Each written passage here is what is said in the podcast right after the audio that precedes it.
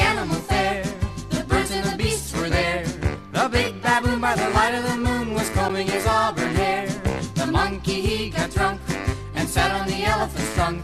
The elephant sneezed and fell on his knees, and that was the end of the month. Hello everyone, it's time for Curious George. And today I will tell you a little story. The name is Plants a Seed.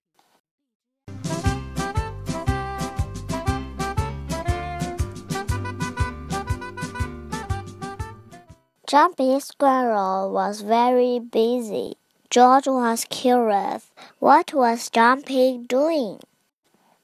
Bill, the boy next door, told George Jumpy buries, acorns, and nuts. He stores them in the ground. He can dig them up later when he is hungry. That gave George a great idea.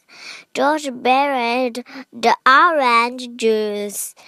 He buried the butter. He buried the bread.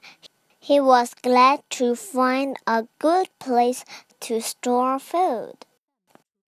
When the man with the yellow hat came home, the kitchen was empty.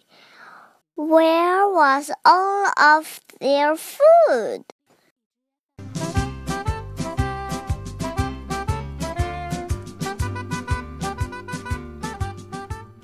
George proudly showed his friend.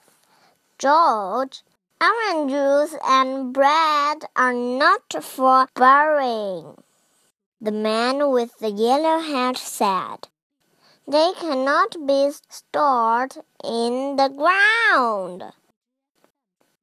His friend showed George a, a peanut with a sprout. George was puzzled.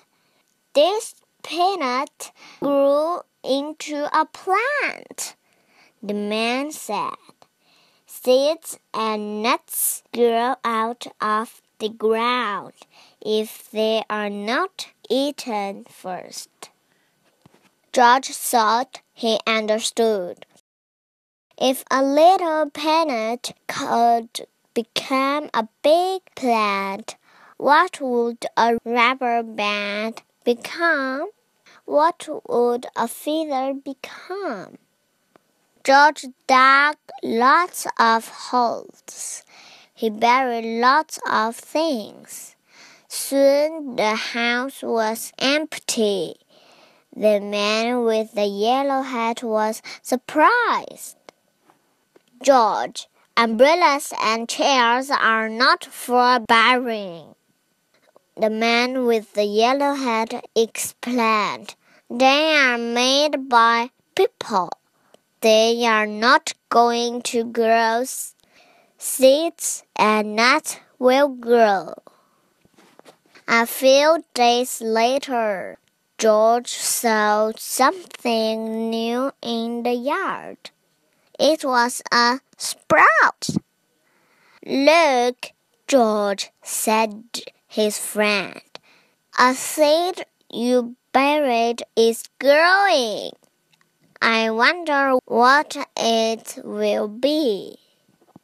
Soon there was a bee sunflower in the yard. George had a green thumb after all. The monkey he got drunk and sat on the elephant's trunk. The elephant sneezed and fell on his knees, and that was the end of the month The month the month. The month